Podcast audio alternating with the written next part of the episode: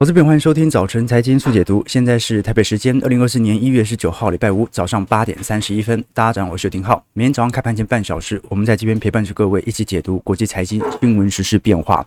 美国股市又消化了一批强劲的经济数据和财报啊！昨天美国股市四大指数是全数上扬，纳斯达克指数是上涨超过一点三五 percent，标普上涨零点八 percent。昨天最为亮丽的股票，当然就是我们看到在台积电法说会之后啊，这个夜晚我们看到台积电 ADR TSN 的股价，这一次呃财报公布之后的飙涨幅度啊，是接近十 percent 啊！哇，这个。TSM 的目前的股价已经飙到一百一十三块了，盘后甚至还在持续冲高当中。我们从量价结构来做观察，会发现哦，至少从一年期的买盘力道来看，下方哦啊几乎都是买盘，而上方几乎没有卖压。那我们当然可以把它回想成二零二一年啊，当时候台北股市还是有很多人套在六百块以上啊，但是那一波卖压到底存不存在？我觉得是值得大家来留意的，因为很有可能他们早就停损了，或者本身就是 ETF 或者定期。定额投资人呢、哦，他的均摊成本早就已经下滑，所以大家不要觉得哦，好像呃那六百块以上就是一个超级长期严重的卖压，有可能啊，但是呢，我们也很清楚，呃，台北股市你像今天是一定有机会挑战六百块的，但是能不能挑战一次上去之后不知道，但是我们知道。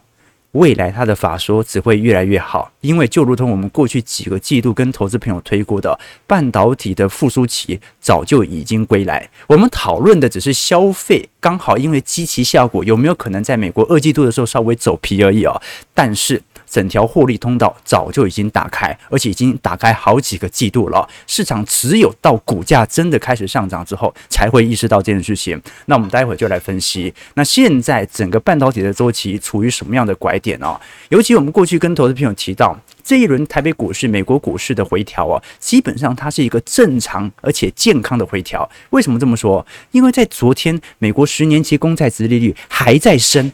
如果真的是因为十年期公债殖利率向上升，联总会释放流动性的这种预期落空的话，哎，那股票市场应该要继续跌的。没有，现在十年期公债殖利率还这样还在升，已经升到四点一五 percent 了，结果股市反而开始上涨。为什么？因为原本你是害怕市场的流动性减少而进行股市的收缩、股票的停损、股票的获利了结，现在变成哦，那是不是代表经济很好呢？好，所以我们可以观察到了这个台积电。目前的股价啊，在昨天收盘是五百八十八块了。嗯，今天当然是有机会，只不过呢，长期趋势来看呢，我觉得其实还是要盘久一点点，才会有新一波的共识力啦。那当然啦，呃，短期内的资金调节，我没办法去做一个准确的预估。但是呢，从现在的数据来看，你会发现呢。就是没想象中来的差，联准会的预防性降息，它不是因为经济环境多差或者财报多差而降息，它只是因为通膨达标，所以可以降息，顺便让很多金融业喘口气好，毕竟。不是所有的传产金融，它的表现都像科技业这么亮丽，但是科技业体量大嘛，所以它稍微冲一下，整个指数就因此变拉高了。包括礼拜四昨天晚上，美国申请初领申请失业救济金人数也降到了二零二二年九月份以来的最低水平。我们过去跟投资朋友提过，今年上半年你绝对看不到大规模裁员现象，虽然很多人是这样子认为，但是这一次从初领申请失业救济金人数来看哦，比前周又少了一点六万人，来到十八点七万，这个真的是二零二二年九月份以来的最低呀！好，所以提醒投资朋友做一些参考，对啊，不要不要太得意啊，对对，不，我们我们我们要低调，好，不要太高调，不要太高调，要低调。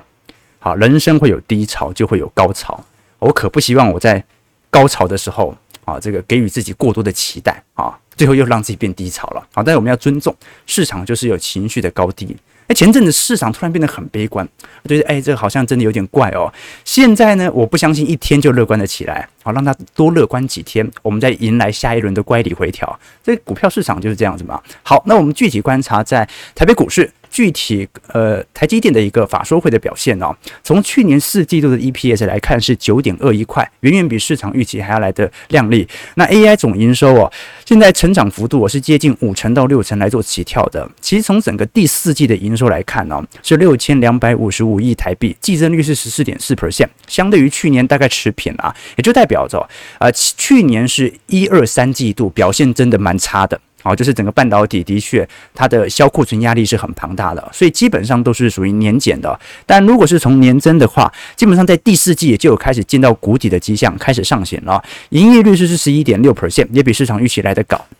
来得好，EPS 九点二一块。那么如果是以去年全年的纯益啊，是九千七百九十一亿，年减是十四点四 percent，等于每天开门呢、哦、还是赚了二十六点八亿啦，EPS 三十二点三十块哦。所以我们如果是从台积电在本季度啊，也就是针对一季度的展望来做观察，那整个台北股市或者说台积电的绝对低点。获利、营收各大领域的绝对低点已经在二零二三年出现了。那预估在二零二四年成长幅度大概是两成起跳啊。当然，如果高于两成呢，就高于预期嘛。啊，低于两成呢，就是低于预期哦。那根据 SIA 的统计数据啊，由于台积电的领先复苏，我们看到其实在整个二三年十一月份，全球半导体的收入啊已经高达四百八十亿美元，年增率是五点三 percent。所以，其实台积电是提前让美国的半导体厂商进入到复苏周期。那当然啦。啊其中还有一个非常重要的贡献者，那就是辉达啊。辉达这一波是带头冲嘛，好，所以呃，它基本上在市值的扩大以及对于具体 AI 订单的贡献力度也非常显著哦。那我们反而要观察的几个要件，就是这一波预估在整个 Q1 的营收是一百八十亿到一百八十八亿美元。季减率会来到六点二 percent，这个很好理解，因为 iPhone 十五卖最好是在第四季左右嘛，好，所以第三季的带货潮就一路影响，反而半导体带货潮每年的一二季度啊就没有这么明显，好，毕竟没有什么新品在做推出嘛。那现在整体来看呢，毛利率大概啦，今年就是五十二 percent 到五十四 percent，营业利润率大概四十趴到四十二 percent 哦。那当然，这一波优先让台积电能够进入到获利复苏的主要原因是来自于 AI 订单，虽然它的订单量并没有想象中来的大，但它是开了一个头。这就好像你看到台湾的出口值当中，现在表现最为亮丽的是属于资通和视听产品，那是什么？那是伺服器嘛。那针对 AI 的快速发展哦，这一次总裁魏哲家是特别表示，未来几年由 AI 所驱动的 HPC，也就是他讲的高阶运算的复合年成长率啊，高达百分之五十啊。虽然这个数据哦，现在还没有预估。边缘运算到底会有多少的贡献？但是预估在整个 AI 营收的贡献，如果我们按照大模和小模各自的预测值哦，大概在二零二四年呢、会来到八个 percent，二零二五年来到九个 percent，二零二六年来到十一 percent。你不要看比例不大，但是。光 AI 哦，我们还是不是讲总伺服器哦，光是 AI 它能够所造成的成长幅度啊是非常显著的。所以呃，对于台积电来看哦，能够有每年一趴左右的增长，其实速度已经算是非常快了。加上人工智慧的伺服器哦，在未来两年也即将进入到高速增长期，所以它有可能会产生一种效果，就是多数投资人没有太大的感觉 AI 在发展，但是呢，从具体营收来看，会有非常显著的增长。为什么？因为第一波通常是 To B 啦。好，就是真正在下订单的，不是因为你没办法想象说今年下半年每个人都拿 AI 手机啊，对不对？这有点有点空间嘛，感觉要慢慢慢慢像电动车一样，慢慢慢慢的累积，让大家体会到 AI 手机、AI PC 的好处。但是对于这些，云端巨头来看，Amazon 啊、苹果啊、Google 等等哦，它的 AI 伺服器的订单已经下下去了。这是台湾出口值能够在去年九月份、十月份快速翻正的主要原因。其实这几个月我一直在测试各种 AI 工具啊，想要搞清楚它到底能够给予的回馈有多高。其实我觉得，你像我使用那个那个 ChatGPT 哦，还有很多的这个绘图装置，我觉得中文的反馈都不是特别好。而且很多时候你问他一些数据哦，你大概率可以感觉出来，他回答你的这些文字都是从百度过来的，有这种感觉。好，但我觉得有个好处就是它能够给予我非常多的想象空间，可以帮助我们这些创作者。从不同的观点来做思考，尤其有时候我们有一些具体比较巨细靡遗的问题，你在 Google 搜寻的时候，就没办法给予你太正面直接的回馈。但是用这种生成式 AI 的方式，我觉得就有这种感觉。举个例子来说，呃，前两天嘛，台北股市卖压比较重，那个时候市场的风向又变保守了。然后我闲来无事嘛，我就请 AI 帮我画了一张带量黑 K，因为那个时候第一个卖压很重嘛，第二个就是。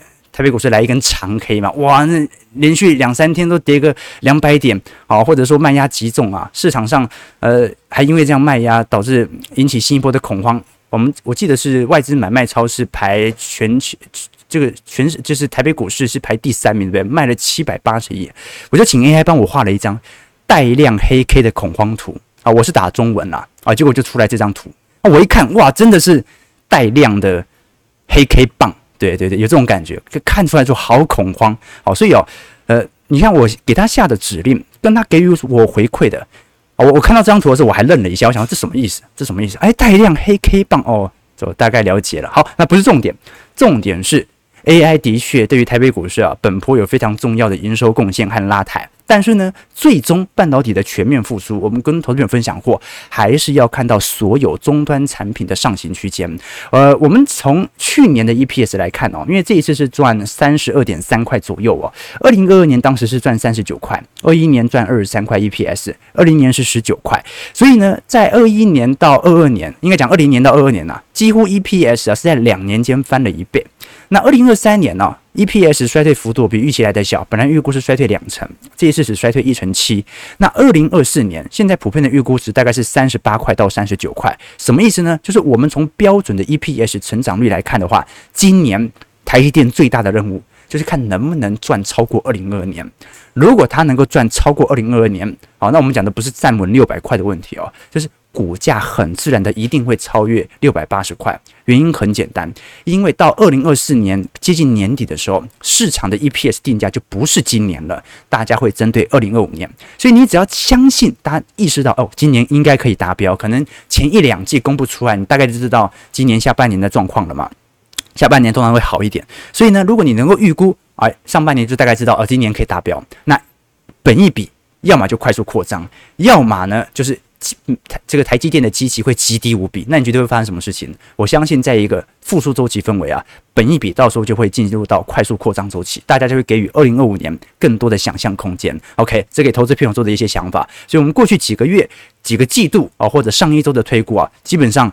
啊，也是非常准确的啦。好，当然就提供投资朋友做一些参考。你当然可以不认同啊，但是呢，我们就是从数据去找出一些端倪哦。那好处我们可以观察到，在整个四季度当中，台积电在三纳米的整体制程收入啊，已经从原本的六个 percent 上行到十五 percent 了。那如果是以全年的总收入来做观察，你可以观察，大家不要觉得说哦，现在苹果还是台积电最大客户，没错。可是，在高阶运算的营收层面，已经连续接近一个年度哦，都已经跑赢手机的营收了。你看，在整个二二年的四季度到二三年的三季度、四季度啊，高阶运算始终保持在四乘二左右。那当然，最大的客户营收都是集中在北美市场。好，所以呃，我们可以具体观察啦，在整个二零二三年的表现呢，高阶运算是占四十三 percent，手机市场是占三十八 percent。那其他的像是一些呃这个车用电池啦，或者消费性电子产品啊，比例就不是特别高。提供的投资朋友，那重点是毛利率的部分哦，因为我们都很清楚啊，三奈米目前正处于新制程的爬升阶段哦。那下半年三奈米的出货就会成长了。那当然会影响到毛利率，好，但这不是一个什么重要的问题嘛？啊，你毛利率下滑，但是你赚的更多，各位可以理解吗？好，就是我可能卖苹果电脑，本来售价五万，现在变四万八了。可是我卖的量变多了，那一样不会影响到我的总获利的上行速度。好，这个是给投资朋友做的一些观察。所以现在台积电普遍的预估值啊，大概毛利率在五十三 percent 左右上下，啊，稍微比五十四、五十五 percent 稍微低一点点啊。但是如果毛利率持续保持在低位，是不是一定代表着啊公司不赚钱呢？并不是的，啊，只是说最近的产能稍微来的比较大。那我们可以具体留意啊。也随着台积电的获利复苏，安联目前普遍的预估值，整个台北股市啊，重量级两百五十家企业的获利变化，今年整体 EPS 成长率大概是两成一起跳，应该是超越去年没问题哦。那就看能不能挑战二零二二年到时候的高点了。事实上，我们从台积电当前本益比来看哦，还是接近在十七倍左右，距离当时在二零二一年的高点二十六到二十七倍啊。还有一长段距离，所以你当然可以把台积电视为哦，它是价值股啦，它涨不动啦，哦，它就是呃，差不多就是这种状态，你也可以这样子做理解哦。但是呢，我们就可以了解，接下来台积电在未来一年的方向，要么就是本益比要膨胀，股价要涨，要么就是。它会是全球半导体市场当中最便宜的股票，那就看你要选择哪一点了。好，这一样是从从基期效果的关系来做思考和留意的。那当然，刚才我们跟投资朋友提到说，台积电现现在最大的几个客户，你像是苹果占台积电营收大概两成四。辉达占九个 percent，AMD 占十一 percent。另外像是高通、联发科、博通、Intel 都是重要的客户哦。那分为两大市场嘛，一个是手机，一个就 HPC 高级运算。那现在苹果的问题在于哦，市场会担心二零二四年的 iPhone 十六会卖得这么好吗？我们都很清楚，全球的智慧型手机哦，出货量已经创下了十年来的新低。当时早在一六年、一七年。全球的智慧型手机每年大概卖十五亿台左右啊，是一个全球的高峰期啊。一八年掉到十四亿啊，二零年掉到十三亿啊，二二年、二三年又掉到十二亿，掉到十一亿，越掉越低啊，每年都在递减啊。好，并不是说全球是这个使用手机的人人数变少，因为全球的换机潮随着手机品质越来越好，它越来越没有换机的需求。好，那现在就影响到。苹果未来销售层面的变化啊，就是说，如果全球手机市场没这么好，我们怎么能够期待苹果有更加亮丽的表现呢？首先有两种角度来思考，第一就是苹果手机在一七年以来。它在全球的销量是越来越好，市占是越来越高还是越来越低呢？所以第一件事情，全球手机市场不好，不代表苹果不会卖得不好啊，不代表苹果一定会卖得不好啊，这个要理解第一件事情，因为苹果正在大幅度的蚕食其他手机品牌的市占。那第二件事情是，苹果其实在 iPhone 十五的销量并没有如预期还要来得更加亮丽，所以市场的预估原本的换机潮可能被拖到 iPhone 十六了，因为去年景气相对比较走皮，市场的消费量没有想象中来得多，只能。说是一个软着陆，那是否有那种换机潮的区间，就把市场的预期延到了 iPhone 十六？那我们过去跟投资朋友提过哦，你不要觉得 iPhone 十六如果卖的数量不多，苹果的营收就会变少哦。为什么？我们具体观察，张图表是从整个二三年一季度以来到整个二零二四年市场预估值各种型号预估的变化。你像是二零二三年一季度那个时候 iPhone 十五还没推出啊，大家都在买 iPhone 十四嘛。到三四季度 iPhone 十五推出之后，你会发现有趣的现象哦，大多数。投资人啊，要么啊，你过去都是买所所谓的基本款啊，就差不多得了啊，一百二十八 GB 哦。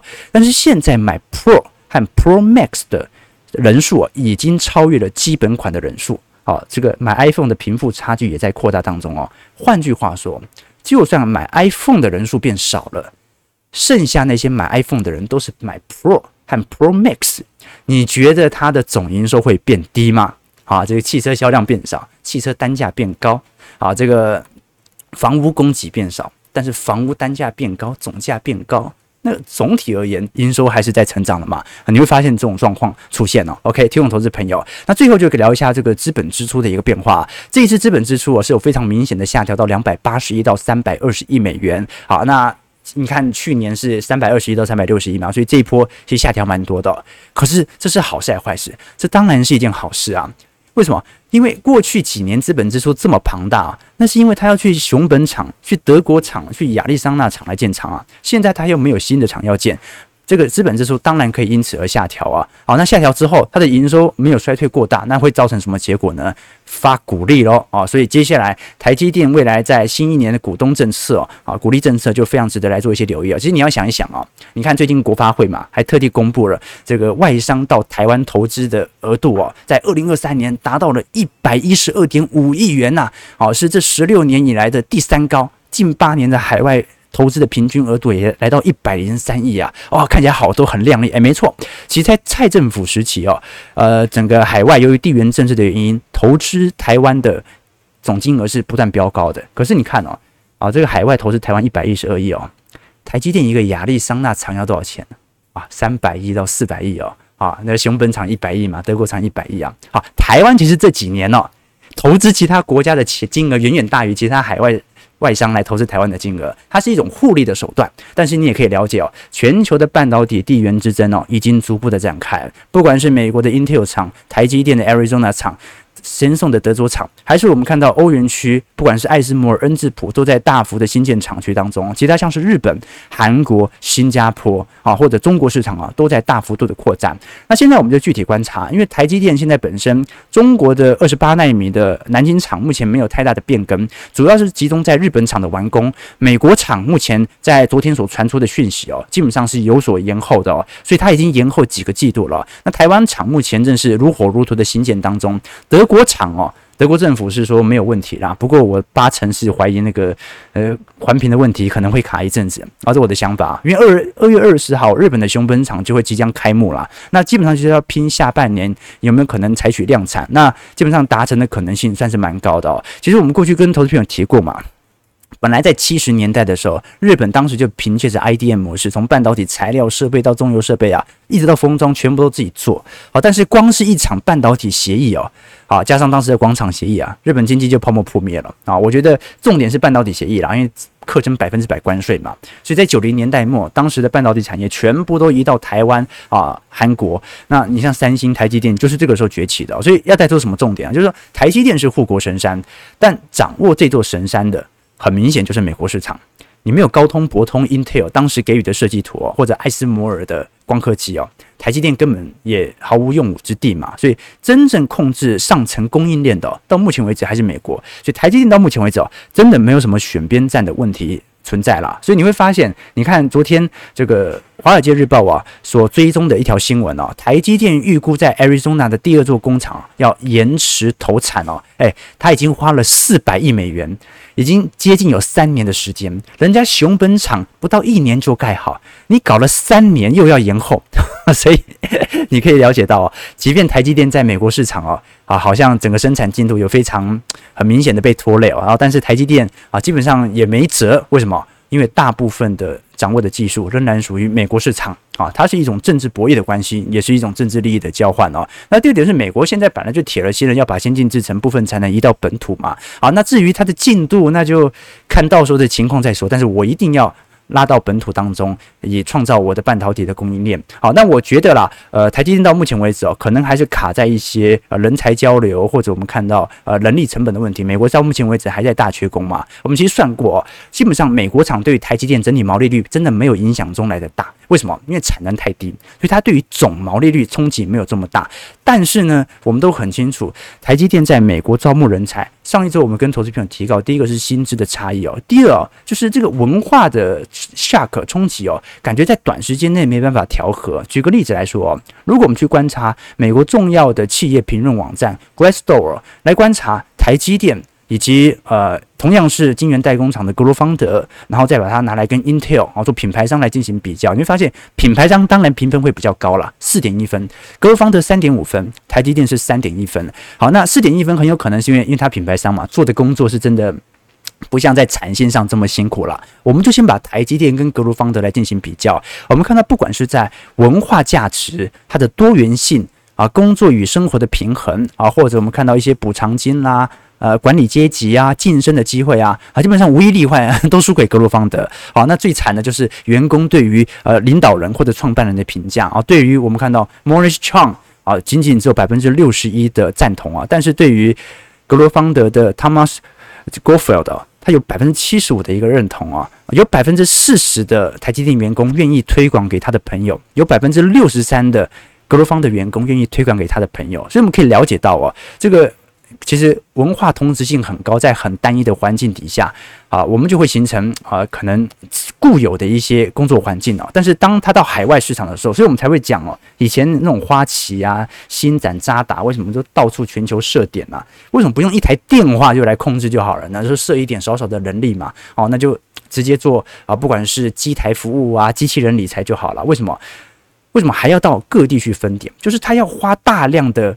情报工作去了解当地的实体工作环境为何，所以台积电其实这几年也花了很多钱哦，好到美国本土各地啊去学习那一些呃跟美国劳工啊，不管是工会啦谈判的过程啊啊，了解它本身真实的人力成本到底为何，这个提供投资朋友了。好，那另外一点就是我们观察到在整个。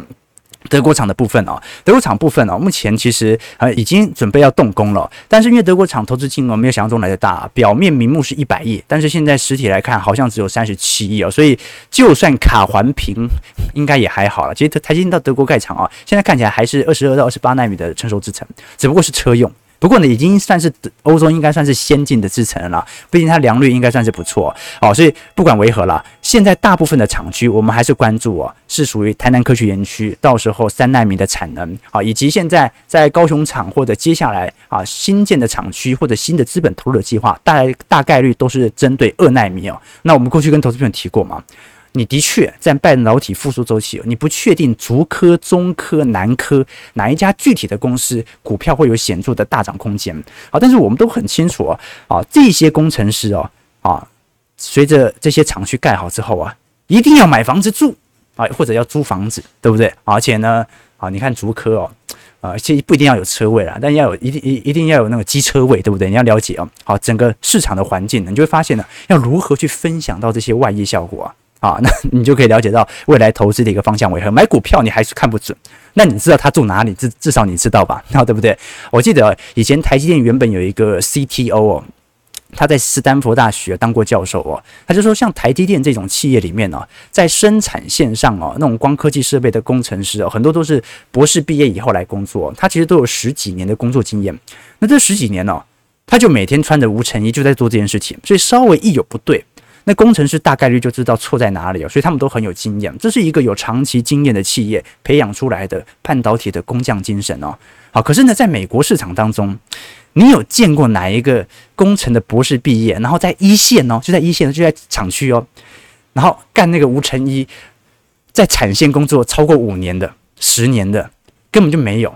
根本就不同，因为那我宁愿去打扣的。其实在中国市场也一样啊，在中国市场当中，呃，你在科技业的巨头啊，那过去几年根本没有人想到是中兴、上海华丽啊。你科技业的佼佼者都嘛跑去 BAT、百度、阿里巴巴、腾讯了，谁要去搞什么半导体呢？好，所以这个是台积电到目前为止啊，还是有一个显著领先的主要原因，我觉得是很不错啦。听众投资朋友，其实我们跟投资朋友讲过，基本上只有从事赚钱的行业，薪水才会涨啊。在台湾呢，有一个说法嘛，前阵子听到那个香港的作家郑丽说的，就是年轻人哦，他的被剥夺感很强哦，房价涨、物价涨，薪水就是不涨。啊，这种政治口号，每次都有人选举提出来，多数是在野党啊。结果无论谁当选，大概率薪水也没办法涨多少啊。那真实原因是什么呢？就是你必须要雇佣你的企业赚钱，薪水才有可能上涨。最近我看到一条鬼故事哦，这个是呃一零四上面的一个工作职位啊，他的薪水以及工作介绍啊，他应聘的职位是出纳仓管人人员。好，那我们具体观察他的薪水幅度才多少？我看了一下，好像是三万两千块。结果它里面的工作内容啊，就从我们这项职务负责的工作内容有：第一，从事平面媒体，依客户需求设计图片，依客户挑选的图片进行修改，进行期刊书籍图文编辑，印刷厂联络进行估价，协助主管和专业人员进行一般的行政业务，负责安排协调工作，采买办公室的用品，收发公文，要电话接听，茶水准备。订购餐点，还要负责办公室的环境清洁整洁，符合所有的发票单据的账务处理，一般的会计账务，以及协助公司办理工商登记事宜，以及一些零用金的异动和拨款，会计师签账报告的前置作业。我靠！啊，就算给我五万块，我这份工作我都不做。好，所以你要了解啊，这每个产业现在真的来看呢、台湾并不是没有涨薪水哦，但是真的是属于在特殊产业。那你如果无法参与到科技产业，那你至少要想出它的外溢效果。你很会炒饭，很会炒面的，记得到竹科去炒好，不要留在台北了。哈。结果投资朋友。好，那最后我们看一下，其实在中国市场的部分呢、一样到目前为止啊，正产呃这个进产生产速度还是非常快速的哦。台积电虽然现在成熟制程产能利用率已经回到八成哦，但是二零二四年下半年能不能？大家都维持在这么高的区间，这是有难度的。为什么？因为从呃华为最近呃去年所推出的七纳米新机哦，基本上已经足以证明了中芯国际是有能力啊，借由反复曝光推进到七纳米的规格。那现在的问题点就在于哦，它本身量产可能对它来看还是有非常明显的毛利率冲击哦。那现在我们如果是以整个半导体格局来做观察，没有意外的话，应该在今年呃我们看到的上海华丽和中芯就会正式取代联电。和格罗方德成为全球第二大的晶圆制造的生产商。当时在二零二一年，台积电每个月的成熟制程的产能哦，二十二到二十八纳米哦，每个月是十八到十九万片。联电是五点五到六万片，格罗方德是四点五到五万片。当时的中芯和上海华丽哦，一个月差不多也就五万片而已哦，两家加起来，整个中国的产能比不上一个联电啊。但是在二零二四年，随着过去长期的全面展开，中国在成熟制程的良率已经有显著提升，现在每个月加起来生产。产幅都是十四万片，而联电即便在增产，顶多也就是九到九点五万片。所以呢，没有意外的话，在整个二零二四年，中国半导体的自给率啊、哦，应该已经提升到了两成五以上了。你看哦，当时在二零一零年，中国整体半导体的生产自给率哦，其实才九个 percent 哦，啊，当时。大部分还是靠中国呃，就是台积电的南京厂来贡献的。但到目前为止哦，有两成五的产能已经发酵，目前已经正式超越联电和格鲁方德哦。那我们就要看一下良率的问题了。如果良率真的可靠哦，那就说明成熟制程，即便在半导体复苏周期。很可惜的，它一样会进入到红海市场当中，提供投资朋友。那当然，台积电就没有受到太大的影响了。为什么？因为如果我们从营收结构来看，台积电二十纳奈米虽然量体还是非常庞大，好，但是占它的营收比例其实已经不是特别多了，所以啊基本上影响就没有这么显著了。OK，好，最后几分钟，对，最后几分钟来跟投资朋友呃聊看看这个新的书籍啊，对对，这礼礼拜五都要抽书，我书放哪里啊？有点忘记，哎，在在这里，在这里。对啊，网友说，对我我过我过去跟同学们提过嘛，台湾的经济奇迹哦，其实它某种程度算是一种这个阴错阳差的因素了，让台湾看起来好像所有的缺点变成了优点哦。前阵子我才看了那个 Nike 创办人，他不是写了一波呃一本新的自传嘛，他就讲说全球的鞋业哦，那个时候日日本工资涨太快了。所以全球的那个服饰业啊、纺织业啊，都从日本开始快速的撤离。那个时候为什么他选择台湾，不选择韩国人来帮他生产 Nike 运动鞋呢？答案是因为 Nike 那个时候还很小，韩国人组织性太高啊。只能去接那些大型的工厂，好这样子啊。但是呢，台湾一堆那种中小型企业，Nike 是属于那个时候是属于中型企业嘛，没办法一次下足够量的单。前阵子有一部 Nike 创办人的电影呢，就是在讲这件事情呢。那你要满足这些韩国工厂的产量啊，就会受制于人。韩国的那个工厂，它就会给你那个报价，给你拉得很高，然后 Nike 压力就会很很大。但台湾不一样。台湾是非常散沙，到处都是小工厂，所以 Nike 就可以掌握主动权。整个台湾的半导体供应链就是这样子，从来不跟客户竞争，从来没有主动议价的能力。但是我就是随时啊，你来跟我杀价也 OK，我就是给你做到好。为什么呢？啊，这就是看起来是缺点，最后反而变成了一种优点啊，这种感觉。OK，听众投资朋友了。OK，啊，我们要我们我们要讲书，我们要讲书，对对对。今天。我们要探讨这本书叫做《巴菲特写给股东的信》，没错。好，前阵子我们把那个呃查理蒙格的股东信哦，汇成的书提供给投资朋友。今天我们要把巴菲特的书也，巴菲特的股东信哦，也好好的了解每年他的资产价格的变化是如何一步一步走到现在的。我们过去跟投资朋友分享过嘛，虽然我跟投资朋友聊过说，我个人的投资并不是倾向巴菲特的价值投资，因为我根本没有能力像他一样进行价值选股。但是呢，我们一样可以从不同人的投资思维当中学习啊，不同的投资策略来完善自己的投资架构。举个例子来说，以前我跟投资朋友分享的一个故事嘛，啊，因为巴菲特平常很喜欢喝可乐，很可很可乐，在中国市场当中啊，就有一个投资人哦，八年前就开始模仿巴菲特，每天吃汉堡。然后喝五瓶可乐，那现在呢？除了投资亏损百分之九十以外，还都是糖尿病。所以你要了解啊，从巴菲特和他妈妈来看啊，他们家本来就有长寿基因。所以第一件事情就是，首先呢，我们聊的是他的投资概念，不一定要照做，因为人生没事不要老是想着去复制别人的人生。我们要了解，一九七零年代不是没有价值投资者，只是过了五十年，只有巴菲特。活到了现在啊，大部分都死亡了啊，但很那个年代，也很多人都认为自己选的股票是有价值性投资的。好，那我们接下来就要聊。可是呢，他的一些投资思维又非常值得我们来做一些留意哦。啊，比如说呢，啊，在他的股东信当中，他其实会举非常多的例子来叙述他的价值投资的概念啊。有一次，巴菲特呢和他的朋友就去打高尔夫球，要打下一洞的时候啊，他的朋友就跟他说，这个洞是最容易一杆进洞的。而且真的有人从这边一杆呃进洞过，于是他就跟巴菲特打赌哦，如果巴菲特可以一杆进洞的话，他们每个人呢就给巴菲特一千块；但如果他没进的话，好，就请他们吃一顿牛排就好了。那朋友的怂恿就说，哎，这个是一个非常交易的划算哦。好，但巴菲特想了五秒钟。然后跟他的朋友说啊，这个一杆进洞的可能性几率是极低，几乎不可能，而且我也没有这个实力一杆进洞。假设能进也是运气，所以这个打赌不划算。什么意思啊？他完全不去对赌那些看起来啊赌注极高、获益极大，但是几率不高的事情。好，另外一个经典的故事，我记得是呃有人问巴菲特拿一个左轮手枪啊，可能是啊可以装五颗子弹啊，应该六六六个孔可以装五颗子弹啊。那这个时候你只要这个敢拿手枪对自己脑袋开一枪啊！你只要没中啊，应该讲讲六个六颗弹夹里面只有一颗子弹了啊！那你只有六分之一的几率会被子弹打到。那你要不要测试看看？如果呢，你敢测试那我就让你的资产直接翻倍。巴菲特也说我不愿意，为什么啊？因为这种东西输一次就完了，所以他不去做那种啊输一次就完了的投资，他宁愿一步一步的慢慢来。哦，这个是有非常多思维在他的故事当中特别去提到的。总而言之啦，巴菲特其实在长期的投资概念当中啊，都是想跟投资投资朋友分享，在短期之内任何的事情都有可能发生，也许明后天就会大跌。好，但是呢，绩效这个时候反而你不一定是最差的。巴菲特常常自嘲啊，他说你没有发现每一次我成为。那个亿万富豪，每一次我的绩效特别亮丽，都不是股市大涨的时候，都是股市大跌的时候。有道理哦，有道理哦。你像是在二零二二年股票市场的回档，在二零二一年、二零年的熊市，以及两千年的打抗泡沫，为什么巴菲特在短期内波克夏的绩效就会变得特别亮丽呢？因为他只投资那些。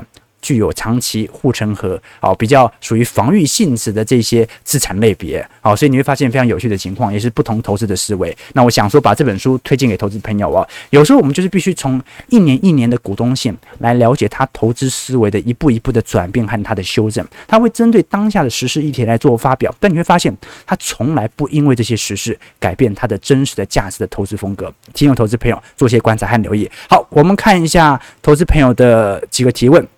这边看一下台北股市现在开盘的表现啊，OK，好，台股上涨三百零三点哦，哦，OK，重点是量能了啊，如果外资这几天卖的全部回补，那就 OK，收在一万七千五百二十二点哦。好，台积电站上六百一十六块，好，就跳空上去了啦，那我们就看啊，接下来卖压会有多重，我看会不会有人想要离开市场喽？对对对，OK。啊，所以我们要我们要对我我们要低调，要低对对对，投资朋友提醒我要低调，好，我要低调，我要低调，OK，垃圾盘呐，OK，对不对？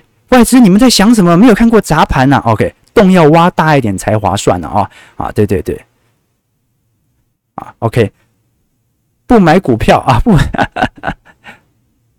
呃，请问对于下周的美国股市科技股财报怎么看？第四季会稍微比第三季稍微。收敛一点点，它是一种单纯的积极效果。好，但是呢，呃，重点是展望嘛。好，因为差不多第四季财报出来之后啊，各大科技厂商针对今年的展望陆续都出来了，那大概就可以了解到时候的一个方向了。OK 哦，OK，我嘴角没有上扬啊，我们很保守的，我很难过的，对不对？哎，太难过了，为什么不买多一点？啊，没事没事没事，OK，对对对，瓦恒，对对，所以还要精通英日语，真是鬼故事啊，忍住惜售啊。啊，其实行情就是这样子啊，就是每一次你觉得绝望的时候，突然就来一笔啊。这几天才看到蛮多人准备要获利了结离开了嘛，对不对啊？你又一个跳空，你以为这样子来来去去，你赚得赢大盘吗？赚不赢的。一堆人可能会自作聪明，觉得这种菜市场投资法，以前最喜欢做的什么？六百块以下买，六百块以上卖，好，就是这样这样这样这样一直玩。但是中间的跳空你都赚不到。哦，最后你发现你还是跑输给大盘。哦，我发现常常有人会这样子哦。那不如你知道它在上行区间啊。那很多人就是，其实你买一档股票啊，你赚到三成四成真的没什么了不起哦。因为你不敢像我一样重仓，浩哥都是重仓压入的。我们讲的是资产配置哦，啊，这 都是七成八成，所有的资产都已经压在里头当中哦。跟那种拿个一成资金、两成资金去赚一个五成六成的标股完全不一样。为什么？你的总资产报酬率还是没有显著的提升嘛？啊，所以这就是完全对于宏观的概念的想法了。好了，不管如何，巴菲特写给股东的信这本书一样，出版社很大方啊，时报出版，必属精品，送一本书给投资朋友。如果大家有兴趣，可以上呃网直接买回家，或者呢，大家可以在我们的节目底下平台留言，留下你。对于这本书的想法，以及对于本节目的想法，那记得要谄媚小编，谄媚我没有用，因为他到时候会抽给你。听众投资朋友，如果喜欢我们节目，记得帮我们订阅、按赞、加分享。我们就下礼拜一早上八点半，早晨财经速解读再相见。祝各位投资朋友开门顺利，操办愉快。